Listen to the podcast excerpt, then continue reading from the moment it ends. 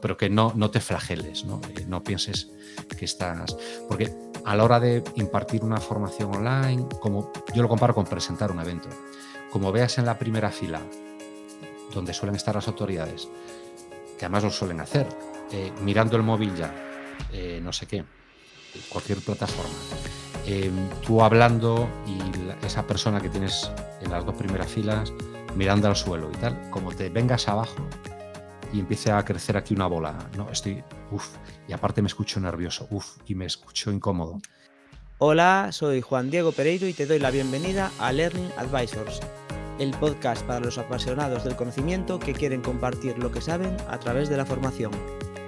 Hoy tenemos con nosotros a Luis Fraga, profesional independiente de la comunicación y de la formación con más de 30 años de experiencia a sus espaldas. Inició su carrera profesional en la cadena SER, pero pronto pasó a la televisión, donde muchos de nosotros lo hemos visto durante años en los informativos de Antena 3 Televisión, y a quien sigue ligado además a través de A3 Media Formación. Empezamos. Bienvenido Luis, ¿qué tal? ¿Qué tal, amigo Juan? Querido Juan, ¿cómo estás? Estoy encantado de estar aquí contigo. Y yo de tenerte en un nuevo formato, porque hemos estado ya en presencia, en online y bueno, hoy toca en podcast, ¿no? era, era, la liada que me faltaba, por... porque eh, me has leído en, congresos de educación, en formaciones online, presenciales. Nos faltaba este formato y yo encantado, ¿eh? ya sabes que, tus liadas pues son, son muy, muy divertidas siempre. pues yo más agradecido de tener a gente como vosotros aquí que que seguro que sois de mucho, muchísimo interés para todos los que nos escuchan. Genial, genial. Bueno, pues vamos a empezar un poco eh, desnudándote de buena forma, ¿no? Un poco para que nos cuentes tú, más allá de la, breve presentación que he hecho, eh, ¿quién eres, de dónde viene y a dónde va Luis Fraga? Vale, uy, vaya pregunta, ¿eh? comienzas fuerte. ¿no? Eh, ¿quién, ¿quién, soy? ¿De dónde vengo? ¿Dónde estoy? ¿A dónde voy? Vale, soy, pues soy un, creo que en una de las redes sociales en las que estoy me defino como un chaval de Ferrol que vive en Madrid, pero que está siempre del mar, eh, cerca del mar cuando puede. Eh, es, mi pasión, el, más que el mar, más que la playa, el estar cerca de, de, la costa, ¿no? Y, la tranquilidad que te da, eh, por ejemplo, la, playa de Razo, que yo aprovecho para meter la cuña de esta playa de Carballo. En, en A Coruña, como sabes, siempre que, puedo. ¿no? Em, eh, eh, fui, ¿Quién fui? Pues un chaval un poco friki. Yo creo que todos los que tenemos una vocación somos bastante frikis, que iba repartiendo cintas de casete por las emisoras de radio de Ferrol, eh, para que me dejaran hablar. A mí lo que me interesaba era, era chupar micro y, la radio fue mi, vida, ¿no? Y ahora eh, intento recuperarlo con mi afición, que se ha convertido en trabajo, en parte del trabajo al menos, en crear podcast para, marcas. ¿no? Em, desarrollé mi, mi, labor profesional, como acabas de avanzar, en la radio algunos años y después más todavía en la televisión, lo de más de 30 años de experiencia, wow, digo yo, sí, sí, no se ha equivocado. Es, son, empecé a los 17, tengo 51 cuando grabamos esta conversación, ya hemos pasado, ya me queda menos para jubilarme que lo que llevo. ¿En, qué momento estoy? Un momento muy, muy chulo, muy divertido, porque llevo como siete años como profesional Tú decías independiente de la comunicación, eso la verdad que siempre queda muy guay, ¿no? En las tarjetas, ¿no? O en las presentaciones, ¿no? En el networking, ¿no? Pero soy un autónomo que paga sus impuestos, muchos además, y, y, que no me quejo. ¿eh? Eh, y, estoy en ese momento de cambio profesional, ya consolidado. Yo creo que ya estoy nuevamente en una zona de confort en la que me voy a instalar, porque tengo el derecho, unos pocos años más, aunque siempre estemos aprendiendo. ¿no? y estoy en el lado de la comunicación corporativa, de la creación de contenidos, de, la formación en comunicación y, en presencia ante la cámara y demás. ¿Y hacia dónde voy? Pues mm, yo ahora mismo, mm, de verdad, eh, lo que te acabo de comentar, no quiero estar un par de añitos en una absoluta y tranquila zona de confort, porque ya está el mundo muy revuelto, con guerras, con pandemias y demás como para proponerse dar otra vez el salto. Tengo 51, posiblemente cuando se emita este podcast, si es más allá de junio del 23, eh, ya tendré 52, no lo sé, será antes, pero es una edad como para que... Mm, a ver, yo creo que hay que dar al menos un salto, un viraje profesional en, tu vida laboral. ¿no? en, mi caso, pues me he dedicado muchos años a los medios de comunicación y ahora, como te digo, a la, comunicación corporativa y a la formación y demás. Em, pero quiero disfrutar de esta etapa. Me lo decía mi dentista, em, una, una, una, profesional maravillosa de la que me he hecho amigo, ¿no? Fíjate tú, hacerte amigo de la dentista que te, me acaba recomendando libros ¿no? Y no solo recetas. Y me decía, yo quiero, con lo que me lo he currado, quiero estar una etapa, unos añitos en una zona de confort. Y eso no quiere decir que, que oye, mm, que aprendamos, que asistamos a cursos como, como alumnos, ¿no? solo como formadores, que estemos un poquito en, constante búsqueda de, nuevas herramientas y habilidades, pero quiero unos años tranquilitos, sin proponerme grandes retos. Quiero decir, facturar, estar sano, hacer un poquito de, ejercicio, estar todo el tiempo que puedo con, los míos, eh, viajar a Razo, estar con Razo, que es mi gato, como veis llevo a Razo en, vamos, en, el corazón, y, poquito más. Quizá dentro de dos años me planteé eh, otras cosillas, hacer cosas nuevas, pero estoy muy bien en este momento. Muy bien. Bueno, pues eh, bueno, como dijimos, llevas 30 años de profesional de la comunicación y la pregunta es ¿por qué y cuándo eh, has dado el paso a, la, a, ser, a tu rol de formador, que, inicialmente no, no, no, existía? Sí, em, bueno, yo estaba en, lo que los periodistas de raza llaman el, lado, mm, el lado claro de, la comunicación, ¿no? Y me pasé de repente, no de repente, pero bueno, de una forma, no, me llevo mucho tiempo, a ese lado que dicen que es oscuro, ¿no? De la comunicación para, para las empresas. Y al mismo tiempo, como preguntas para la formación. Eh, fue un poquito sin estrategia, la verdad, de, de, casualidad, porque yo veía por una parte que el mundo de la tele era como, como era, me apasiona hacer televisión y me apasiona en la actualidad formar a, jóvenes periodistas o a, gente que necesita eh, adquirir habilidades de comunicación ante una cámara, pero eh, todas las etapas se van agotando un, poquito. ¿no? Eh, un día que te invitan a dar una charla en una universidad, ves al día siguiente comentarios en Facebook, ya soy un boomer, ¿no? hablo de Facebook como una red social de referencia, pero por aquellos años lo petaba, ¿no? la verdad. Entonces veías comentarios al día siguiente, oye, gracias por, por tu visita y tal. Y después de una visita ya era un taller de nuevos formatos, recuerdo, ya no era solo una universidad, te llaman pues que de una escuela de negocios, de un, de un centro de emprendimiento, y vas poquito a poco em, viendo que, que es posible eh, facturar, que es posible ganarte la vida con algo tan gratificante que te voy a decir a ti, porque en eso me puedes dar muchas clases por, tu experiencia, tan gratificante como esa formación. Yo a veces tengo la sensación cuando estoy preparando unas clases, no sé si te pasa a ti, eh, las preparo, eh, te aseguro que si tengo tiempo, a veces no tienes tiempo, ¿no? Y tienes que recuperar lo que ya has impartido el año pasado, renovarlo un poquito y, demás. Pero cuando creas una formación de nuevo, desde cero, y, lo creas con todo el cariño, como que si mm, yo creo que vas escribiendo como un libro, o sea, un manual, porque con un poquito más de tiempo, con un diseño y tal, podrías tener, la verdad que es un material que, al menos en mi caso, estoy desaprovechando, podrías tener mm. como un librito de, una materia nueva que hasta hace poco no, no, impartías. ¿no? Por ejemplo, formación de portavoces, en lo que ahora intento especializarme. Em, y dices, es que esto es tan bonito. yo me siento, mm, a medida que hago menos periodismo, me siento más un artista que de un poco de aquí, un poco de allá, creo una formación. Pues ahora le voy a meter una práctica, le voy a meter un roleplay, eh, le voy a meter esto que, de lo que, aprendí en una formación. Bueno, pues eh, en estas formaciones que compartimos a veces, tú, yo y otros muchos profesionales, siempre sacas alguna idea, ¿no? algún juego, alguna, alguna simulación. Y, cuando termino de hacer eso, eh, viene otro proceso maravilloso que es impartir las clases y conocer el nombre de tus alumnos que yo eh, a los de grado, por ejemplo, los conozco ya en el examen final. Eh, sería capaz, ¿no? Porque son muchos y tal. Em, claro, todo el proceso de creación de una asignatura o de una formación, el, conocer a los alumnos, el ver un poquito cómo responden, comienzas con los exámenes, con las actividades dirigidas, con las correcciones, con los suspensos también, también los hay, ¿no? Y este año he sido un poquito malo, ¿eh? te avanzo. Si quieres un tema del que hablar, de los suspensos. Pero mm, todo eso es maravilloso. Y al final tengo la sensación, digo, pero ¿cómo no me habré enterado antes ¿no? de todo esto? Porque me siento eh, casi, casi como un artista más que como un, profesional.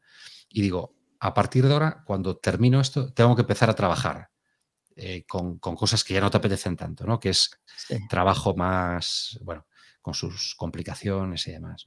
Entonces, por eso di el paso.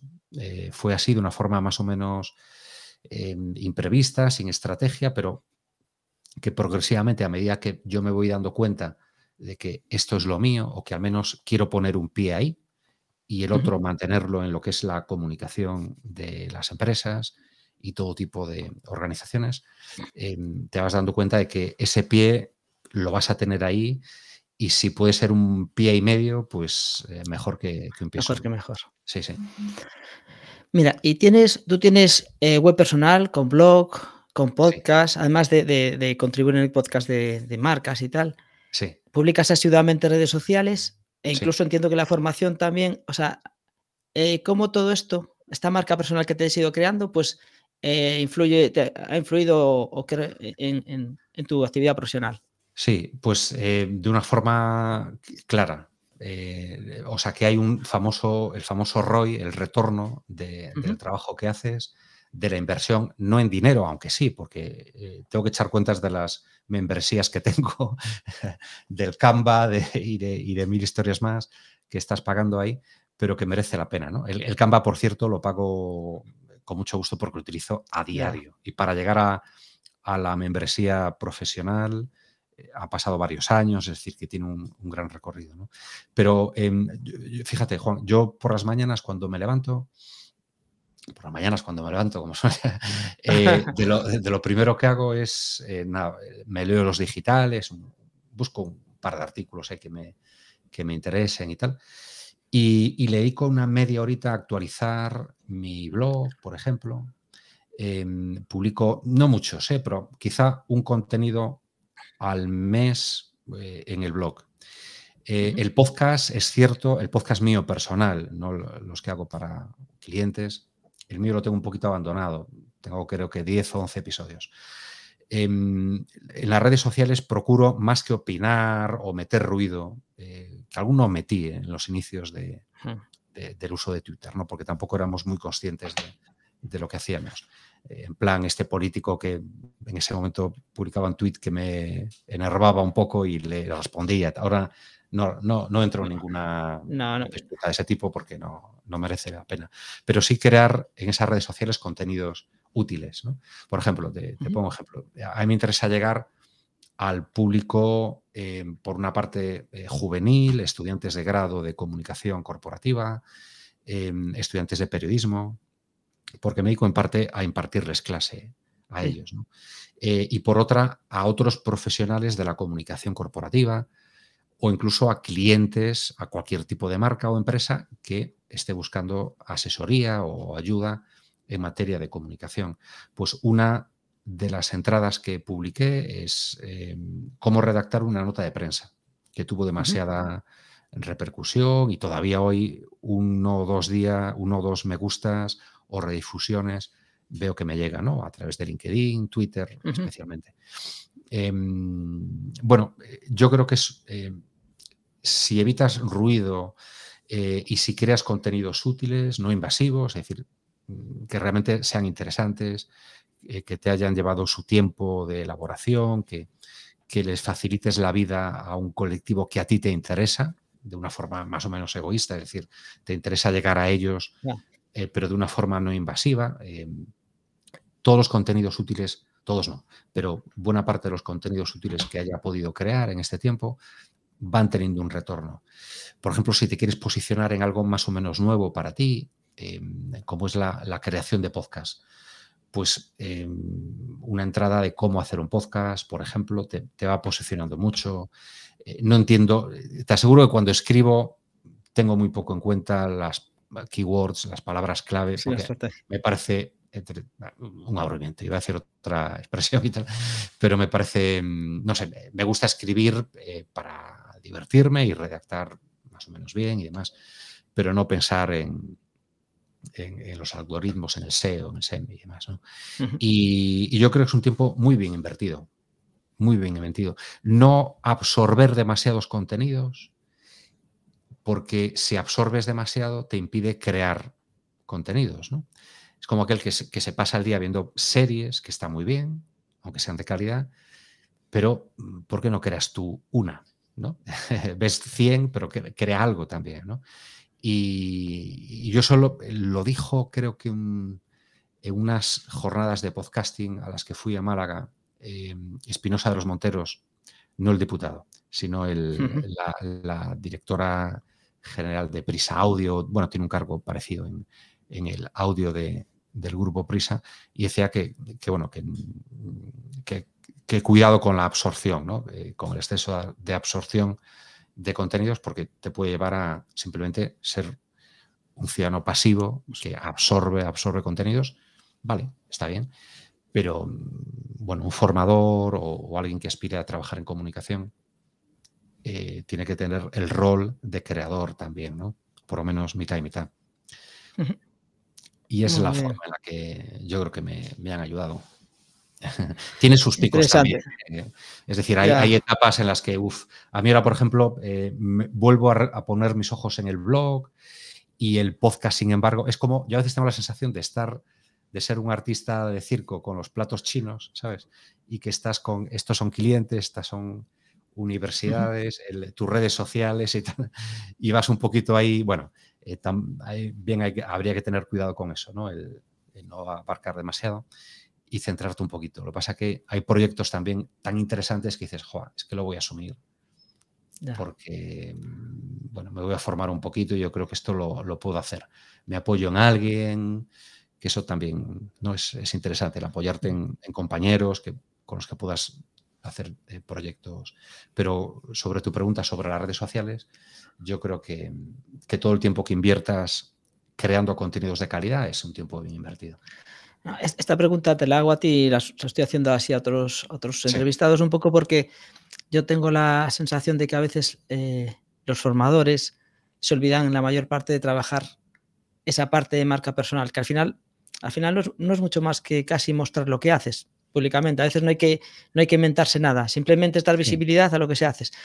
Y me consta que a mucha gente que lo hacéis, pues al final, porque al final para eso también trabajamos, ¿no? Que es para vivir, pues aparte de, repercutir en nuestra, o sea, repercute en generar negocio y a veces ya no solo en generar negocio, sino que el que generas es de más valor. Es decir, dando menos horas de clase sí. o con menos clientes, eh, vives mejor porque, porque está mejor valorado lo que haces. Y, a veces no es porque seas mejor o no, es porque muestras lo que haces. exacto. Porque, y además, porque primero, porque la gente se entera Ah, que te dedicas a eso también, ¿no? Eh, yo eh, eh, hubo unos años, los primeros en los que trabajé como profesional independiente, em, que, claro, la gente me asociaba en exclusiva con el mundo de la televisión, ¿no? Y quizá un poquito con los eventos también, con la presentación de eventos corporativos y demás. Y, y bueno, por eso insistía en la formación y particularmente en la formación de portavoces, ¿no? Para irme posicionando ahí y, y dio resultado, porque te llama eh, de repente una consultora donde están buscando consultoras enormes, multinacionales de la comunicación con su delegación aquí en Madrid y que te llaman para, impartir una formación a una farmacéutica que va a lanzar un medicamento, por ejemplo. Claro, eh, algo así, un cliente es un caramelito maravilloso para incluir en mi portafolio. al siguiente le puedes pedir un poquito más, porque has trabajado nada menos que en el lanzamiento de X producto o X servicio. Yo creo que lo que dices, Juan, es, es cierto. Em, hay compañeros que pueden considerar una pérdida de tiempo, es cierto, que, eh, claro, les llega eh, ese ruido de las redes sociales y creen que pasar el tiempo en redes sociales es estar ahí, eh, Chenique, Sánchez, eh, Feijón, no sé qué. es, es, lo, lo, peor de las redes sociales, ¿no? La, crítica, el, el tuit rápido, sin reflexión previa y demás. Pero hay, hay un mundo de, contenidos muy interesantes en el que, desde luego, los formadores tienen hueco. Eso por una parte. Y por otra, yo creo que también complejo de impostor.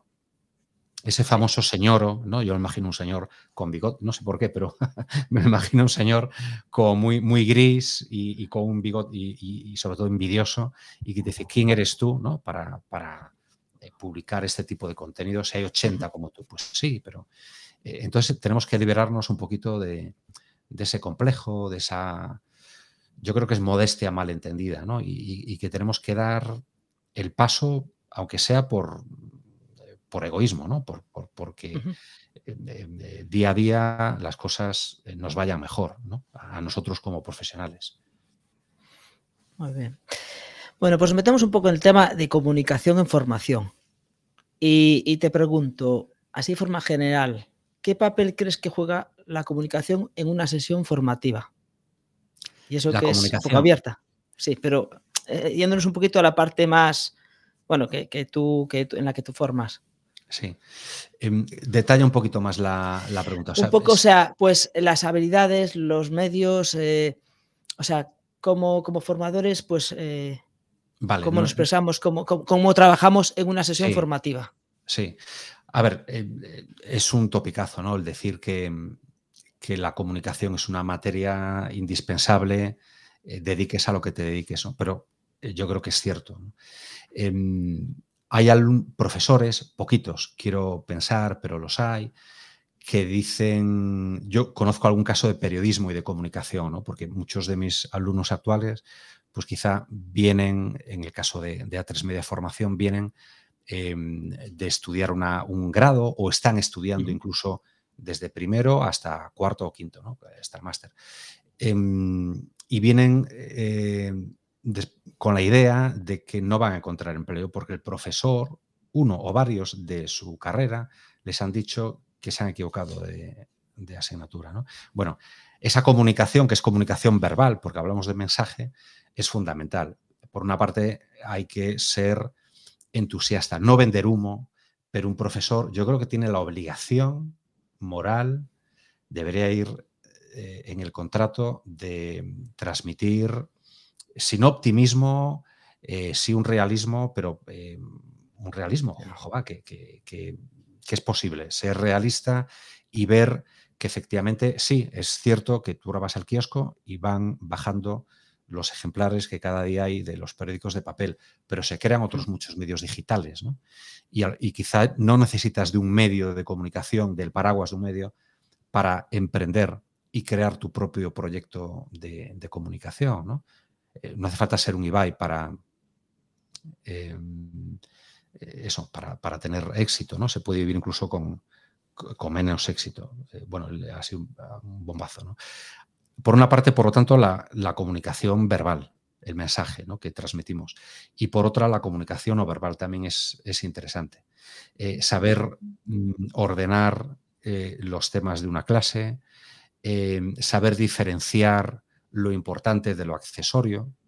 Yo recuerdo a algún profesor que, bueno, entrabas y eh, en clase, Dios mío, como fuese por la tarde, te morías, porque era todo igualmente importante. Todo parecía muy poco importante, porque claro, el tono es... yo, alguna vez escuché lo de que cuando todo es importante, nada es importante. Nada es importante, claro, sin conclusiones, sin un... A ver, yo eh, en cualquier tipo de formación, fíjate Juan, aunque sea para un startupero, ¿no? De todo es muy moderno y, y, te hablan de elevator pitch en vez de breve discurso y, todos en inglés. Incluso hay, comienzo las formaciones con un pequeño repaso al discurso clásico, a, cómo en la antigua Grecia, en la antigua Roma, em, pronunciaban un, discurso, ¿no? con un exordio, con una forma de captar el interés del, espectador, del público, de quien te esté escuchando o viendo, eh, con una proposición de los temas de los que te voy a hablar, mm, y incluso una división, ¿no? Decirte, te voy a hablar de esto, de esto, de esto, es decir, desmenuzar un poquito eh, un discurso, en este caso una clase. Pensad que en esta clase vais a aprender esto, esto y esto. Es una especie de sumario de los informativos, em, algo más o menos equivalente. Después una narración ordenada de los hechos. hay que dar lugar un poco a la improvisación y demás. Y terminar con lo que ellos llamaban una perorata. Eh, no me refiero a terminar la clase ¿no? con ciudadanos, queridos, no, pero que se vea que todo esto que te he dicho durante estos 50 minutos de clase, de esto es lo que quiero que te lleves a casa. ¿no? Este es el mensaje que quiero que te lleves a casa. Eh, este es el titular que yo quiero eh, que tú te lleves a casa. Yo siempre hago, bueno, pienso en titulares y sí, sí, sí. por tema de formación. Entonces, mm, tenemos que cuidar nuestra comunicación verbal y nuestra comunicación no verbal. Es igual que el que se pone así y llega a impartir una clase eh, con esa sensación de, bueno, ya estoy de vuelta de todo y qué me vas a enseñar a mí de, impartir clase y tal. ¿no? Bueno, mm, y un poquito el día a día, prueba-error, también eh, yo creo que nadie imparte una asignatura, por ejemplo, de la misma manera curso tras curso, ir cambiando, ¿no? Eh, ir eh, jugar mucho con la mirada, mantener la mirada, una mirada sincera a tus alumnos, creo que puede ser muy, muy eficaz. tratarlos con cercanía, con cierta autoridad, pero con, eh, con cercanía. Yo ahora estoy pensando en, alumnos de grado, ¿eh? es cierto que depende también mucho de, la edad, pero, pero sí, las habilidades de comunicación para cualquier profesor, para cualquier docente, creo que son fundamentales. No es un bluff, eh, en este momento no tengo un, el señor o este del complejo del impostor aquí, tampoco somos gurús los que nos dedicamos a formar en comunicación, nos podemos equivocar y de hecho y cuando nos equivocamos hay que reconocerlo y, punto pelota. ¿no? Mm, vamos, que la, respuesta es sí. Después de este rollo que te he echado, mi, perorata, sería, ciudadano Juan, ten presente a la comunicación en, tus formaciones. Siempre. Muy bien. Bueno, estamos en una, ya desde hace años, sobre todo después de la pandemia, en la que la comunicación, o sea, antes que tradicionalmente era mayoritariamente presencial, pues ya se ha convertido en, hay, eh, convive la presencial generalmente con la online en directo, con lo que se decimos webinars. Eh, ¿Crees que hay diferencias entre la comunicación de un formador presencial, alguien que imparte clases eh, a través de la cámara, en directo, me estoy refiriendo ahora mismo? Que debería tener algún tipo de... en, streaming, en, Sí, sí. Fire. Eso em, a ver, ¿con respecto a la presencial o, con respecto a...? No, un poco, si crees que hay diferencia y si hay diferencias, un poco como crees que, qué puntos fuertes o debe trabajar mejor quizás en cada caso eh, un formador, una formadora. Sí, sí, sí que las hay. ¿no? Yo eh, recuerdo, bueno, todos recordamos, casi todos, hemos o impartido o asistido a formaciones online, eh, en directo, digamos, síncronas, ¿no? en, los tiempos más duros de la pandemia y que esperemos que no se vuelvan a repetir. Y todos aprendimos un poquito sobre, sobre la marcha. Hay cosas que antes disculpabas, em, pero ahora ya no. Yo recuerdo dar clase eh, desde mi casa en Ferrol, o sea, desde la habitación que yo tenía de, niño, de adolescente, rodeada de barquitos, conchitas por todas partes, conchitas de mar y tal, con una luz de una bombilla de 60, eh, rodeada de conchitas, o sea que había muy poquita iluminación. Yo cansado, eh, pero cansado, Juan, o sea que, tenía las ojeras que me llegaban hasta aquí, em, impartiendo una formación a Colombia. Aparte con el horario cambiado, o sea, yo creo que acabamos a las 4 de la mañana o así. Eh, pero se disculpaba todo, ¿no? Y claro, no podía ser expresivo. Eh, se disculpaba cualquier cosa, la iluminación, el fondo. Hombre, ahora em, un formador que pretenda mm, dedicar gran parte de su actividad o, la tercera parte o la cuarta a la formación síncrona mm, a través de una aplicación como esta, eh, debe cuidar primero la, parte técnica, es, es muy importante. Y después, sí, la, comunicación verbal también, el, mirar a la cámara, por ejemplo, mm, de vez en cuando, no solo a las celditas donde tenemos a, la gente. Un consejo que vendo, pero que no tengo, porque eh, se te va la mirada efectivamente mm. a, la persona porque te retroalimenta un poquito, ¿no? Ver, ahora estás, yo te estoy viendo, tú estás asintiendo y eso eh, me, reconforta y me da un poco de, energía. ¿no? Em, yo creo que lo primero que tenemos que evitar, una vez eh, habiéndonos preocupado un poco por las condiciones técnicas con las que trabajamos es em, la cercanía, la, empatía, así, el ser un poquito más activos, el procurar em, hacerlo interactivo, ¿no? En, la medida de lo posible, cada cierto tiempo preguntar, oye, eh, ¿me habéis entendido hasta ahora? Em, ¿Estáis ahí? Porque a veces no encienden la cámara y eso es una soledad eh, absoluta. Yo reconozco, como venía del mundo de la televisión y estaba muy acostumbrado a hablarle al visor sin tener ninguna pantalla delante, es decir, yo a mí no me veía, salvo por el rabillo del ojo, tenías un, monitor, eh, no me ha resultado complicado. Pero tenemos que superar esa sensación de soledad, más interacciones, más llamadas a la acción, preguntas, reflexiones con los asistentes a tu formación, mirar la cámara y muy poquito más. Y después, mm, bueno, yo creo que aunque lo intentemos, eh, estamos todos de acuerdo en que dame presencialidad. Presencialidad. Eh, déjame estar con la gente y, y, aunque a veces sí es muy cómodo porque te evitas los desplazamientos y, demás. Yo, por ejemplo, cuando imparto información a tres media, claro, lo tengo en San Sebastián de los Reyes, vivo en el centro de Madrid. Si te vas en coche, en Cabify es una pasta, no tengo coche. Si te vas en metro, pierdes Tiempo. hora y media, hora y media. Desde que salgo de casa, cojo el metro en sol, eh, paro, tal, hago eh, tres combinaciones y en hora y media, claro, me recorro la autopista del Atlántico de, bueno, no, tanto, pero bueno, que hago un... No, casi, casi. Casi, casi, ¿no? Y y bueno, em, y llegas como ya cansado, ¿no? Es cierto y tal. Pero el, estar en contacto con la gente, bueno, es, es muy gratificante, ¿no? Y la sensación online, lo que te queda es un, bueno, pues no sé, habré, ¿qué les habrá parecido a la gente? Suelen llegar comentarios también, ¿no? Y, eso sí te, te, anima.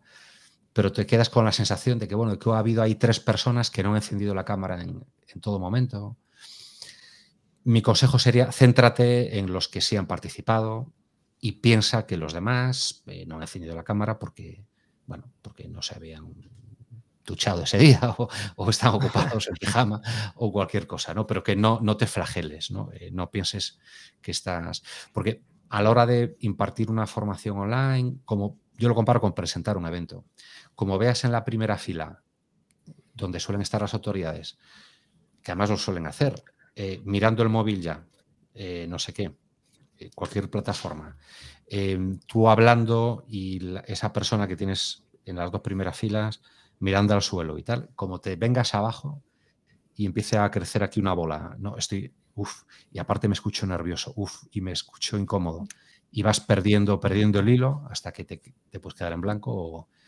no me ha pasado, pero he estado cerca, en algún momento de, recuerdo un congreso, me estoy liando un poquito, pero recuerdo la, presentación de un congreso de, bueno, no te voy a decir qué profesionales eran, pero había muchísimas personas en un hotel de Madrid y me habían pillado para eh, darle paso a cada ponente, pero sobre todo para controlar al público que en, los, en las pausas para el café eh, se iba al café y para traerlos de nuevo al Congreso, por muy internacional que fuese, pues era muy complicado. Bueno, lo pasé fatal, porque eh, empezabas a hablar, yo tenía mi presentación de, bueno, para aquellos que vienen de fuera de Madrid, pueden hacer ustedes, vayan a la casa Botín, vayan no sé, y nadie te hacía caso, ¿no? Y en ese momento estuve a punto de, explotar y de irme de allí. No lo hice porque dije, mira, soy serio y, mm. tal, ¿no? Pero pues eso mismo en las formaciones, eh, mantener tu tu nivel de autoestima intacto, aunque veas que no conectas con todo el mundo, eh, que hay alguien que no participa, bueno. Y poquito más. Bueno, muy bien.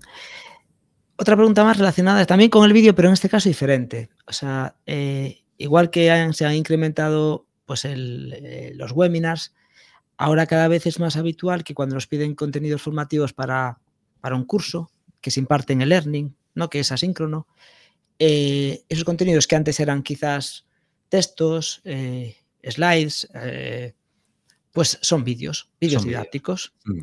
Y alguien que nunca, bueno, que, que nunca se ha puesto delante de una cámara de una forma así profesional, ¿no? Sí, sí. Pues tiene que grabar, tenemos que empezar a grabar nuestros vídeos. Vale. Aprovechando un poco tu, parte de experto en comunicación, pero también tu, tu, paso por la televisión. Sí. Si alguien, más o menos, bueno, no, pero como cualquier persona de a pie, ¿no? Que tiene que empezar a grabar que sabes que aparte nos da un miedo tremendo. A mí me da un miedo tremendo escucharme, me da, después de, hacer el podcast, me cuesta al principio escuchar. por el aire, no, no por dentro, ¿no? Y Pero escuchar después... A ti te suena diferente, claro. Sí. Bueno, eh, eh, o sea, te diría, no sé si para, para orientar o para dar un primer, eh, así, aproximación, ¿cómo crees, qué pasos debieran dar? ¿Qué equipo quizás o qué mínimo, de qué debieran partir? Vamos a, mínimos, ¿vale? Porque aquí nadie es profesional de, el audiovisual como tal. Sí. Pero, eh, ¿qué pasos o cómo crees que debieran, sí, qué pasos deberían dar, cómo organizarse para preparar esos vídeos? Doy por hecho que la materia, son expertos en la materia que imparte, eso no importa. En lo que sea, vale, vale, vale. Nada, em, con un gasto mínimo. Eh, parte de las herramientas, ya cualquiera que nos esté escuchando o viendo ya se lo imaginará, ¿no? Em, un teléfono móvil con una cámara de calidad, que ahora son casi todos, ¿no? Yo no, me limitaría a una, una, webcam, a lo que sea realmente buena. Eh, hay ahora mismo, eh, yo he hecho pasar eh, por una cámara profesional lo que había grabado con, este teléfono que es un Samsung no sé qué. ¿no? Tampoco es el último modelo, pero, pero ya hay varias, varios, digamos, promociones que, que, vienen con buenas cámaras. Perdón por la cuña que acabo de hacer, pero no tengo ningún interés en, en esa marca. Samsung patrocina este podcast. Eso, bueno, si quieren patrocinar, vamos a medias, pero no lo patrocinan. y mm, un, pie de.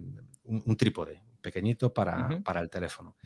Un aro de luz, un anillo de luz. No hace falta comprarse ahí. Yo tengo ahora uno aquí de a lo mejor sé si son 200 o 200 y pico euros, los hay mucho más baratitos en cualquier locutorio eh, por 20 euros y tal. Em, y en eso pensamos, ¿no? En la iluminación, que sea eh, lo más frontal posible. Yo tengo aquí un estudio Montadete que mm, no lo cumple del todo. Tengo una luz cenital que me quema un, poquito y, bueno, y te provoca, bueno, aparte que la da, oye, se va notando y tal. Pero si es una luz exclusivamente frontal, mejor que, eh, que cenital. Y solo cenital, desde luego que no, porque nos hace sombras y, estamos muy mal. Em, un teléfono, el trípode, en lo que podíamos haber pensado, y algo en lo que mucha gente no piensa, ¿qué es? Eso, vale. Alumno aplicado, estás renovado. Puede usted irse. el, audio, el audio, la verdad. Em, no te das cuenta del mal sonido que tienen algunos vídeos hasta que eh, dejas de escuchar buena calidad, ¿no? Es decir, algo que pasa desapercibido, no es como la imagen, pero, pero es muy importante. También por unos pocas eh, decenas de euros tienes micros eh, que dan una, buena calidad. Em, el fondo, lo más neutro, mejor.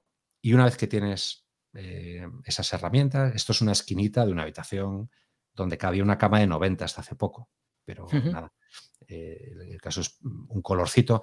¿Te fijas esa luz que hay ahí escondida, un azul? Es un detalle detalle ferrolano de, calidad.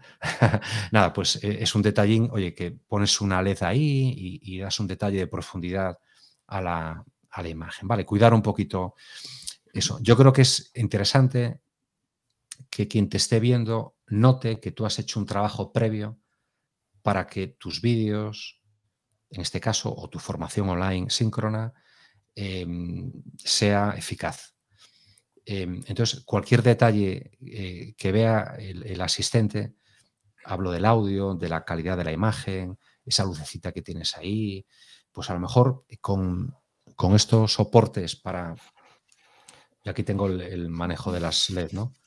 Las LED. Em, pero a lo mejor con este soporte y pones aquí una cartulina con el rótulo de la empresa para la que impartes formación o el nombre del curso, ¿no? O de la administración y tal. Es decir, y esto, nada, son 8 euros, yo creo. Eh, parece una teletienda esto ya, ¿no? Y es decir, esos pequeños detalles que dan la sensación a quien te asiste a tus clases de que tú te lo has currado, de que hay un trabajo previo detrás. Y después a la hora de ponerte a grabar el vídeo, ya que es un vídeo asíncrono, como un repositorio y tal, em, yo eh, diría que no leáis teleprompter, sabéis que hay em, herramientas, hay prompter para, incluso para móviles, ¿no? aplicaciones gratuitas con opción de pago también. Eh, y para el ordenador, freeprompter.com es una de ellas, que yo recuerde. Bueno, hay varias. Pones prompter libre y, te salen varias, ¿no?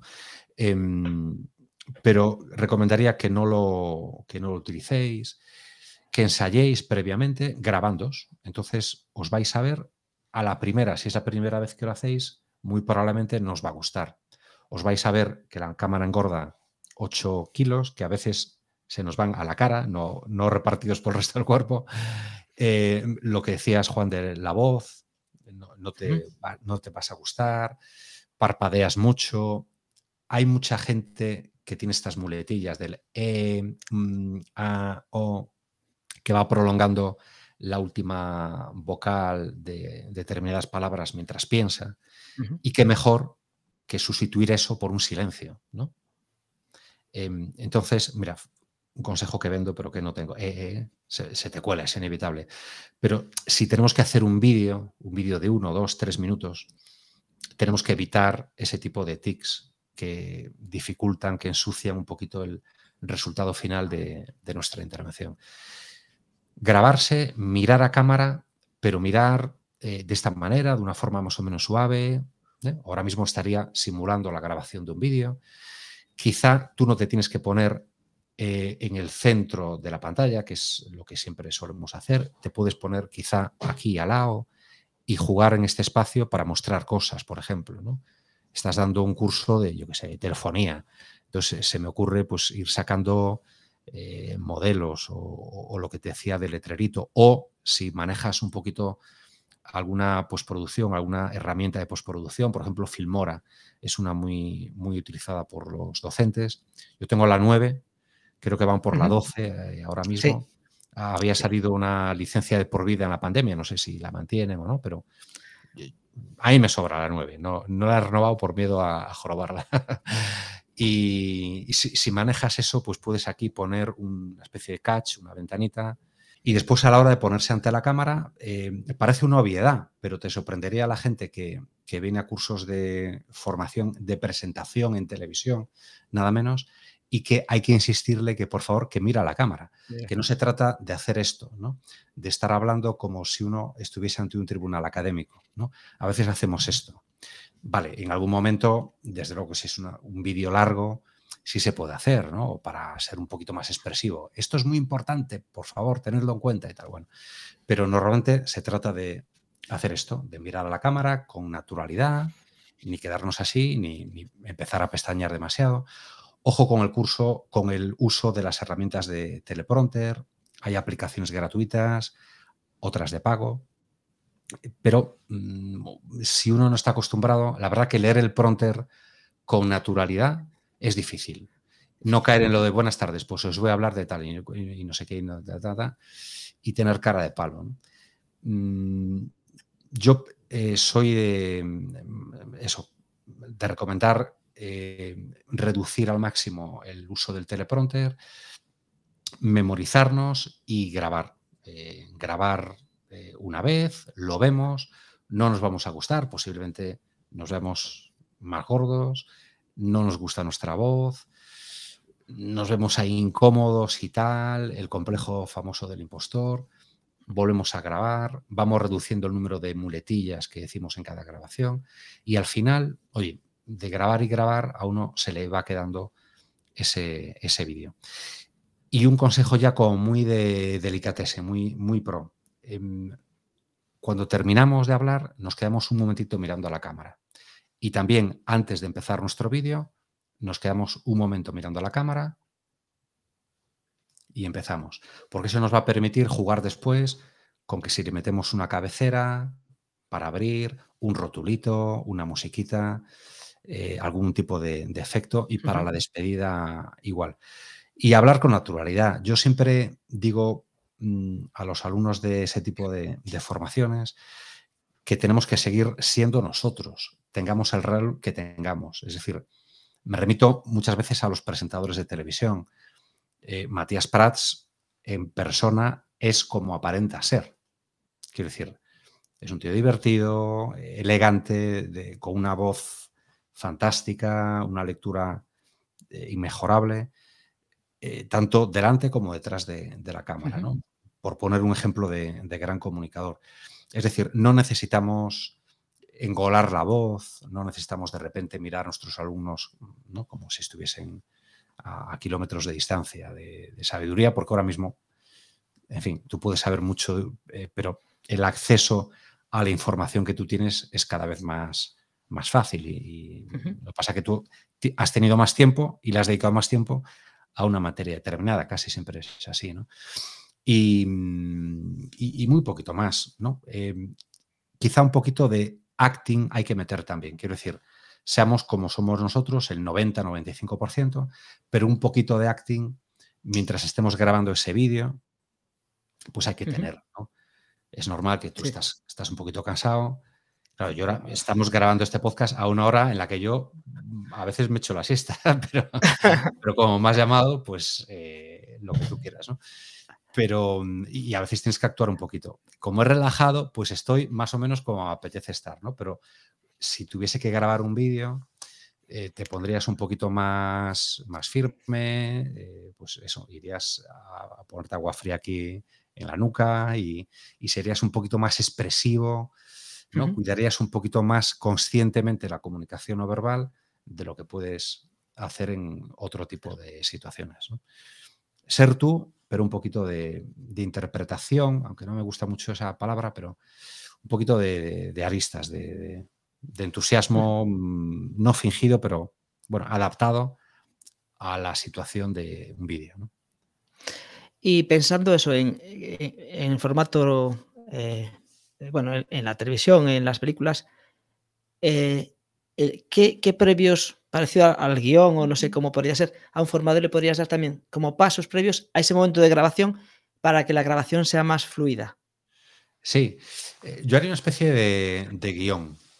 E incluso me lo escribiría, un guion, pero sobre el, el que yo sentirme seguro, eh, lo iría trabajando, de hecho lo, hago así, ¿no? Las, pocas veces que he grabado vídeos como para formaciones asíncronas, mm, lo he grabado escribiéndome el guion, ensayando en alto y después eh, saliendo a la cámara sin, el papel en las manos siquiera, ¿no? O si lo haces de pie o si lo haces sentado, sí, tenerlo ahí, pero a veces ni, ni mirarlo, ni consultarlo, porque yo creo que tener un guion te da muchísima seguridad sabes que no te vas a quedar en blanco y demás. ¿no? Y por otra parte, mirar el papel mm, no es nada eh, denigrante. Quiero decir que, eh, que es algo que puede hacer un, buen formador, ¿no? De repente, eh, sobre todo para mirar datos, ¿no? Hombre, si uno tiene que mirar el papel, hola, bienvenidos a la asignatura de redacción informativa de no sé qué, y lo tiene que leer, mm, no queda muy bien. Pero para mirar datos, por ejemplo, profesor de matemáticas que tenga que mirar unas cifras o de ciencias determinadas o nombres propios o, algo muy, concreto, pues está, está fantástico. Por tanto, trabajar con, sobre un guion, sobre una escaleta incluso, ¿no? una escaleta de un, programa de televisión o de un, de un podcast o de cualquier tipo de contenido audiovisual y trasladarlo eh, de forma que concibamos ese vídeo si es un poquito largo sobre todo, con su escaleta, como un pequeño programa, como un, contenido elaborado, no, empezar y, soltar a hablar. ¿no? una, de las herramientas que utilizamos la mayor parte de los formadores, sea en presencial, pero también cuando para grabar un vídeo, son lo que diríamos por nombre general como el Clinics, pues los PowerPoint, pero bueno, que ahora puede ser un Canva, puede ser Genial y puede ser cualquier herramienta, ¿no? de presentación. Claro. ¿Qué papel crees que deben de jugar estas herramientas, este apoyo gráfico, que yo le llamo apoyo, pero que a veces eh, es casi el soporte para algunos, ¿no? Sí, sí. Claro. A ver, eh, hay de todo, ¿eh? Y hay, compañeros que apuestan por PowerPoint desde el principio hasta el final. Es desde el principio con el nombre de la asignatura eh, o el nombre de la materia que imparten y está ahí como 20 minutos mientras se presenta no solo el formador, sino los asistentes y demás, y tienes al formador en pequeñito, ¿no? O, bueno, si configuras la pantalla, pero bueno, a lo mejor comparten importancia y demás. Y, ahí el nombre, ese PowerPoint hecho, a veces en Comic Sans no, no, no, no, es para tanto, ¿no? Pero, mm, con, todos mis respetos, yo les diría que piensen en cuando ellos han tenido que, asistir como alumno, como asistente a, una formación de ese tipo. ¿no? Incluso la diapositiva final, el gracias, que, a ver, mm, qué información nos da ¿no? Eh, esa última diapositiva que tenemos que evitar. Yo creo que el, PowerPoint debería ser eso, un, contenido de apoyo para remarcar algunos puntos. ¿no? Eh, algunos puntos, sobre todo cuanto más científico, cuanto más técnica sea la materia que impartes. Yo, por ejemplo, lo tengo muy fácil. Impartir comunicación, a veces con una imagen, con una fotografía, puedo hablar sobre esa fotografía de un concepto determinado. ¿no?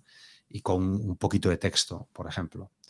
Em, pero cuanto yo recuerdo alguna formación, por ejemplo, muy técnica de profesionales de la seguridad y salud en el trabajo, que tienen que hablar de leyes, de normativas, y el asistente no va a valorar que el PowerPoint, las letritas estén en, que, que, estén en sintonía con el logotipo. Bueno, se valora, pero no tanto como que, que tengas toda la información disponible. ¿no? Ahí sí pero hay materias que se pueden impartir incluso sin PowerPoint. Yo en esas, en, últimamente, eh, moderé, digamos, mi guerra contra el PowerPoint en estos últimos años y lo hago en algún momento para que el asistente vea que hay un trabajo previo detrás, ¿no? que hay un trabajo previo a la formación y que tú has hecho un esfuerzo previo a esa hora, a, esas, eh, a ese conjunto de horas que tienes una formación síncrona. Em, y después que te lo van a pedir, te lo puede pedir la organización, a veces em, es una justificación para los organizadores, si hay administración por medio a través de una subvención o lo que sea, mm, es habitual que pidan una justificación, bueno, pues la haces. O porque hay alguien que te la pide o que llega un poquito tarde o porque simplemente la quiere de recuerdo. Entonces la suelo hacer. Em, a veces no la llego a utilizar, es cierto que, sí, una vez que la hago, pues bueno, por lo menos en algún momento de la formación, sobre todo para recapitular, eh, para recapitular horas, módulos o al final de todo. ¿no? Pero en mi modesta opinión, no deberíamos eh, utilizar esa diapositiva ahí durante 15 minutos que nos da tiempo a leerla 20 veces, ¿no? O más. Yo, yo que soy bastante sintético, o sea, cuando a mí lo que me ayuda en las presentaciones es, es para mí es, la escaleta, es a guionizar. O sea, porque cuando estoy haciendo, estoy pensando cómo voy a hacer la sesión. Y a veces, eso, pues a veces pues una imagen, pero con un título. Claro. Y, poco más. O sea, que también incluso si estás hablando, si fuese online o un vídeo, claro. es como el decir en dónde estás. Sí. O sea, sí, eh, asentar, o sea, ubicar el, discurso o lo que digas en lo que estés. Pero a mí me da esa seguridad sin llegar a veces a hacer una redacción más detallada, que a veces no tengo tiempo y aparte que como no memorizo, no me gusta memorizar, claro. pues eh, yo con tener el guion me da seguridad, lo que decías tú antes. Claro, claro. Y en algún momento, tú, si es algo presencial, por ejemplo, tienes que em, sobreponerte, digamos, a, la pantalla. ¿No? Eh, tú en algún momento eh, llamas, desvías la atención. Yo creo que tú como conductor de un evento o como ponente en una formación, eh, compites con la, pantalla. Si estáis en igualdad de condiciones, eh, pues tú estás hablando y la gente se está recreando en un detallito de una persona que tienes tú en, la foto. Y se nos va. En vez de reforzar una idea, se te van. ¿no? Em, entonces yo creo que, tiene que ser un complemento. Y a veces, cuando utilices el PowerPoint o cualquier tipo de herramienta para presentaciones, tú tienes que hacer algo parecido a los que hacen los eh, meteorólogos en las cadenas de televisión. ¿no? Piensa en Roberto Brasero, que Roberto Brasero te dice, y, soplará viento en el estrecho. No, no, no. Se, se agacha y toca prácticamente la pantalla o, se acerca mucho a ella y se baja y te dice, pasará el viento por aquí. ¿no? Entonces, el espectador o el, alumno que tengas en ese momento va sabiendo dónde está lo importante. Ahora mismo está donde me dirige el formador con sus manos. Movimientos nítidos, sobre todo cuanto más amplio sea el escenario en el que estás y el recinto en el que impartes la, la clase. Claro que sí, que es, es, importante y no es ningún demérito eh, recurrir al, PowerPoint, pero hacerlo con sentido y sabiendo tú eh, ocupar tu espacio y tapar en algunos momentos la, presentación.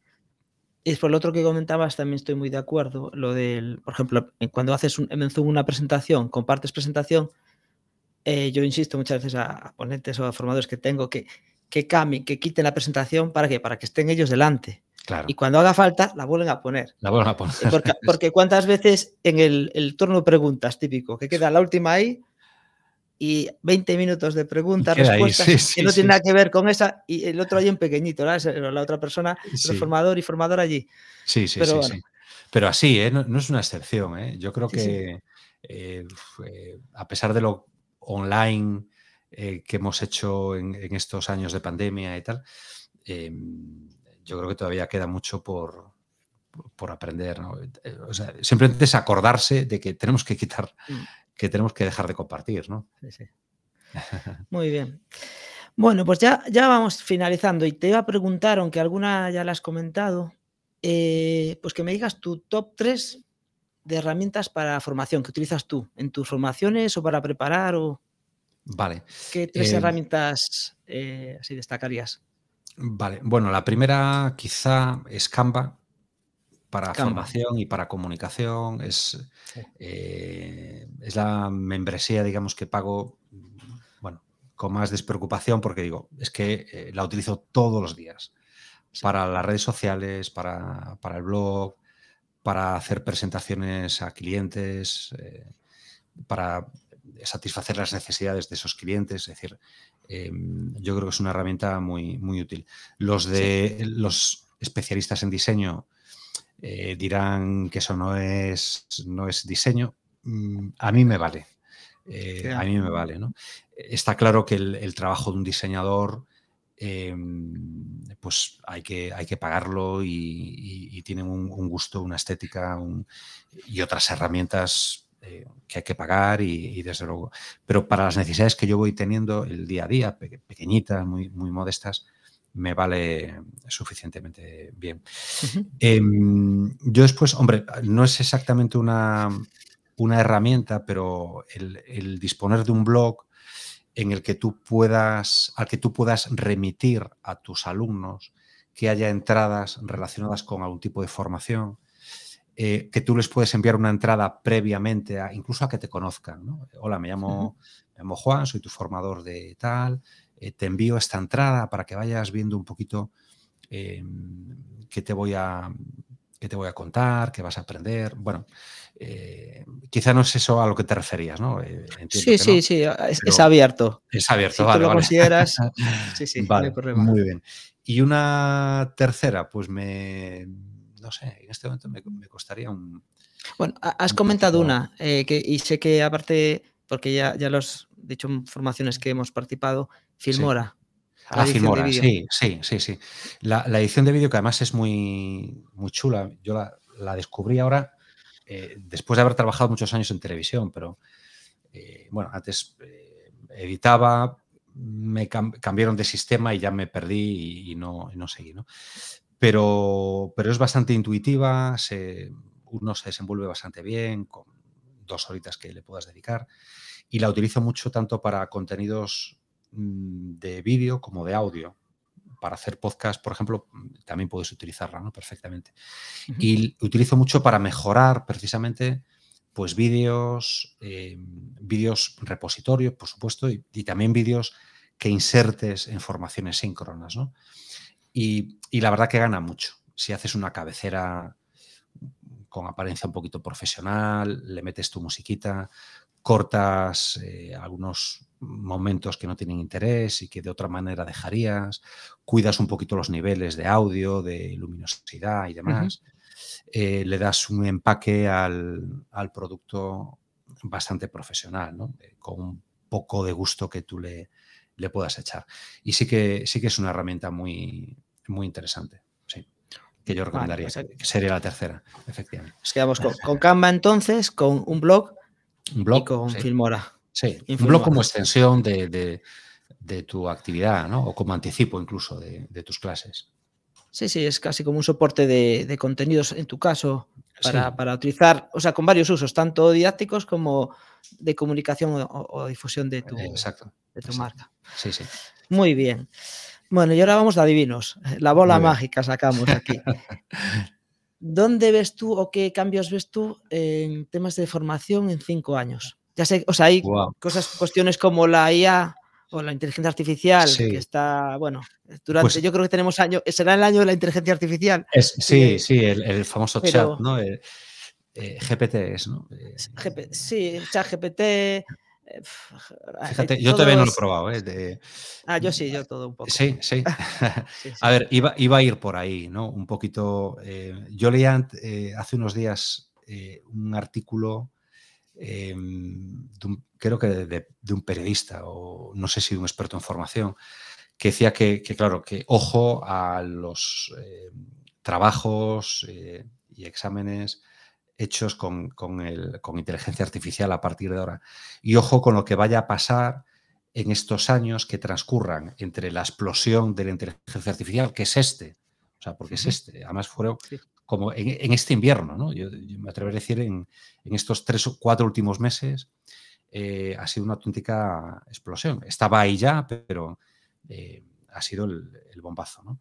A ver hasta dónde nos lleva. En estos, entre estos años, entre este año y ese año eh, que llegue, cuando las autoridades académicas se den cuenta de que hay que meterle mano al asunto, eh, decía este articulista que van a surgir eh, varias promociones de mm, estudiantes o de grupos de estudiantes en los que hay al menos algunos estudiantes que hayan hecho el trabajo con inteligencia artificial y que el profesor eh, lo desconozca. ¿no? Entonces va a haber ahí un tiempo, decía, venía a decir, como la administración es tan lenta en darse cuenta de las cosas, de los cambios de generación a generación de estudiantes, y es tan lenta en reaccionar para tomar medidas, eh, vamos a tener unos años en los que no se sabe muy bien eh, qué calidad van a tener los graduados, por ejemplo, en, determinados estudios. Hombre, yo no le tengo mucho miedo, aunque me afecte. Por ejemplo, yo imparto una asignatura que se llama redacción informativa, nada menos. Eh, y mando, por ejemplo, eh, para hacer un examen, redacto una nota de prensa para tal cliente, ¿no? O escribe un artículo de opinión sobre tal tema. Eso puede ser un, examen. Lo puedes hacer con el chat, ¿no? Sí. Eh, lo puedes hacer con inteligencia artificial. bueno, mm, pues a ver si soy suficientemente precavido como para eh, ver si algún alumno lo ha hecho con, inteligencia artificial. No lo sé. Más, más allá de eso, no me atrevo. Porque yo soy un recién llegado a la formación. Tú eres aquí el profesional. A, lo mejor te, tendría que hacer esta pregunta a ti. Yo, yo, me considero en formación, estoy poniendo, dando mis primeros pasitos y tal. Pero por lo que veo, si hay.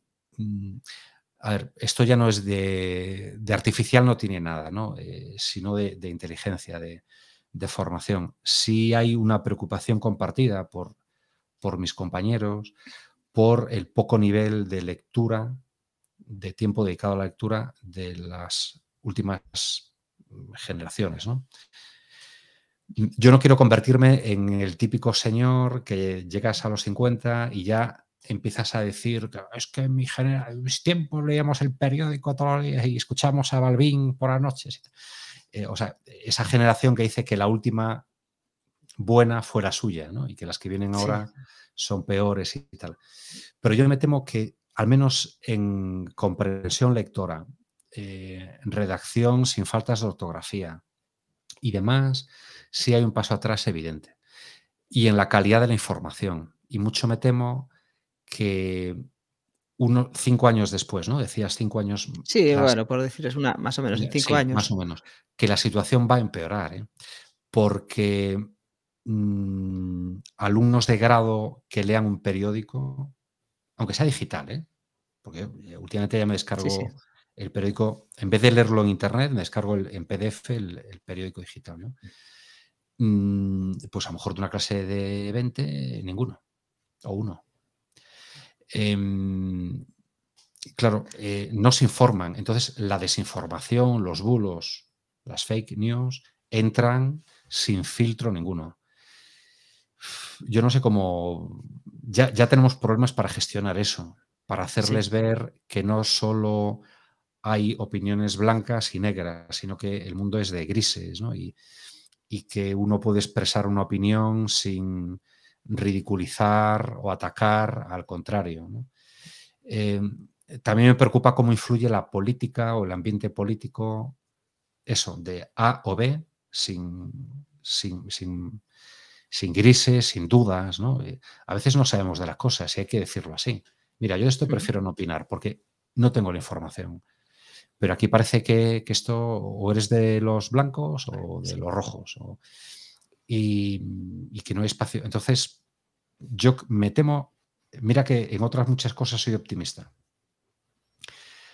pero veo que se, que se lee cada vez menos y que hay más faltas de ortografía, pero bestiales. Ya. Bestiales.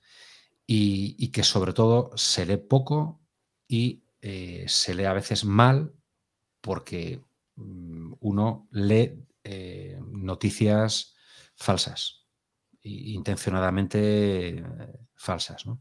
no solo de las que fabrican en Rusia, China o, hay auténticas fábricas de bots, de, hacedores de malas noticias, ¿no? Para desinformar, sino las que hacen las que hacen los medios más o menos convencionales, ¿no? Bueno, es preocupante.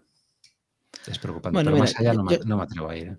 Yo ya estoy si me animar un poquito para no dejarlo así tan bajo. Esto. Estoy viendo oportunidades, si, fuese así tal cual dices, de, formaciones para saber eh, identificar qué es lo verdadero y qué no es lo verdadero. Y, de hecho los medios tradicionales tienen ya sus secciones eh, de, de, chequeo de, noticias. ¿no? estoy pensando en, en, A3 Media, donde hay eh, un grupo de, compañeros que tienen un departamento de, desinformación, ¿no? Pero es cierto que la, inteligencia artificial yo creo que trae muchas incógnitas, también trae muchas posibilidades. Y es como, como, como la tecnología que puede ser para matar o para desarrollar grandes inventos. Exacto. Que, es como el, viendo quién. Claro, es, como el teléfono en el aula, ¿no? Eh, o, la, o, la, tablet en el aula. Eh, si tú la utilizas para, para buscar información ¿no? con la que trabajar después, ¿vale? Lo que pasa es que es muy difícil, no te vas a poner detrás de cada pupitre de cada alumno para ver si cambian de pantalla y aquí chatean con, eh, con su pareja, por ejemplo, con un amigo, ¿no? Es Pero bueno, es, posible que al final todo esto que lleva a lo artificial saque la importancia de lo que es más humano y a lo mejor los exámenes sean pues a veces más de exposición, porque eso no hay que, o sea, la, si tú no tienes capacidad de expresarte, por, o sea, aunque por escrito pueda ser tal, si hablas, hombre, llegará un momento que tendremos un chip y ya pues, será automático, pero ¿vale? pero, pero queda lejos. Hasta ahí. Somos muy jóvenes todavía. Muy bien, bueno, pues nada, nosotros, o sea, yo realmente veo, o sea, sí que veo, hay temores, pero por ahora es, eh, el otro día escuché y lo dije en otro podcast y escuché a un amigo que se llama Roberto, que no sé si eran palabras de él o no, que decía que el tema de la inteligencia artificial, que la inteligencia artificial no va a quitar trabajo, que quien va a quitar trabajo son las personas que utilizamos o utilicen inteligencia artificial respecto a los que no las utilicen. Claro. Como una herramienta más que al final, bien utilizada, bien llevada, pues nos va a ayudar a, ser más productivos, a, a, sacar eh, cuestiones más importantes que a lo mejor, pues sin ella, pues no podríamos, pero bueno.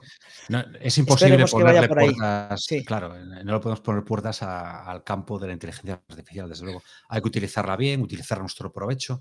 Quizá podemos hacer eh, no trabajos para un profesor, pero sí para, eh, para partir em, para que sea el origen de un trabajo, si podemos buscar esa, información, nos la dan elaborada, oye, bien, pero partamos de ahí e investiguemos nosotros también. Tú, le haces, un pronto así bien hecho al, chat GPT y le dices, oye, en este apartado quiero tal, sugiéreme preguntas y le vas matizando y dices, ostras, mira, no, es que tú tienes que saber lo que quieres, tienes que saber preguntar. Claro, claro. Que también si no tienes habilidades antes, no tampoco sacas buenos resultados. Está claro. Y, lo que haces es acelerar, acelerar y a veces darte algún alguna luz ahí que no tenías clara y, dices, ah, pues mira, esto está muy bien. Y te lo llevas a tu campo. Y ya está. Y ya, está. Pero bueno. Hombre, el eh, metaverso también, el, no, lo, inmersivo, en la docencia, en la formación, yo creo que también tiene ahí muchísimas eh, posibilidades. En fin, eh, no todo es malo, hay que estar no, no, muy, muy, atento, desde luego. Muy bien, Luis. Pues, pues nada, eh, yo me quedo así como cosa curiosa, lo del discurso griego que pusiste, era, era griego, ¿no? Bueno, sí, clásico, sí. Yo creo que clásico, sí, clásico, dijiste, sí. El, discurso según Cicerón en concreto. Pues me, resulta muy curioso y como muy gráfico de cara a una buena comunicación en el aula, ¿no? A los pasos que, tiene el discurso clásico. Y, bueno, eh, y bueno, sobre temas de, audio, o sea, de, vídeo, has puesto muy fácil que cualquier persona casi prácticamente tiene que coger un trípode, anillo cuando no tiene el flexo, porque vamos a decir que hasta el flexo. hasta el flexo, sí, sí. Y el, y el, micro, que bueno, quizás es, es bastante relevante. Eh, pero ya se puede poner a hacer vídeos, ya a practicar y... Claro que sí, cuidarlo un poquito, enseñárselo a alguien las primeras veces. Oye, ¿qué, impresión te tendrías tú de este formador si yo te enseño esto y no me conoces y tal? Bueno, pues aquí repites mucho las es, eh, no miras a la cámara, pestañas en exceso, estas tres cosillas. Lo vuelves a hacer hasta que se lo vas a enseñar a la misma persona y lo vas viendo tú también y vas eliminando defectos y ya está. No hace falta que seas aquí un Matías Prats. Y, si no aprender de nuestros hijos, que ya, o sea, ya vienen acostumbrados a hablar a la pues cámara, pues pero ya desde. a la cámara, que no al teléfono, ¿eh? no, no les llames. A la cámara, no, a, la cámara, a la cámara. lo que es la llamada lo considera una, una agresión tremenda, el, que les llames por teléfono. Sí, sí. Pues bueno, hasta aquí la charla de hoy. Eh, muchas gracias de nuevo por tenerte, por, porque, por dejarte liar, como todos los que os estoy liando con esto. Ya lo sabes. y, nada, eh, a la gente que nos escucha, eh, esto lo escucharán quizás en un par de meses, un mes y pico después de que lo hayamos grabado, con la idea de que todas las semanas pues puedan tener algo nuevo, ¿no? Nada, decirles que, que, hoy gracias a Luis eso, por haber venido y que pues, en una semana nos escuchamos de nuevo en un podcast de Learning Advisors. Venga, un saludo Luis. Muchas gracias Juan y hasta otra ocasión, hasta otra aliada. ¿Quieres mejorar como formador o formadora y crecer profesionalmente? Escríbete en la newsletter de wicap.com, wekab.com. Gracias por escucharnos y que la formación te acompañe.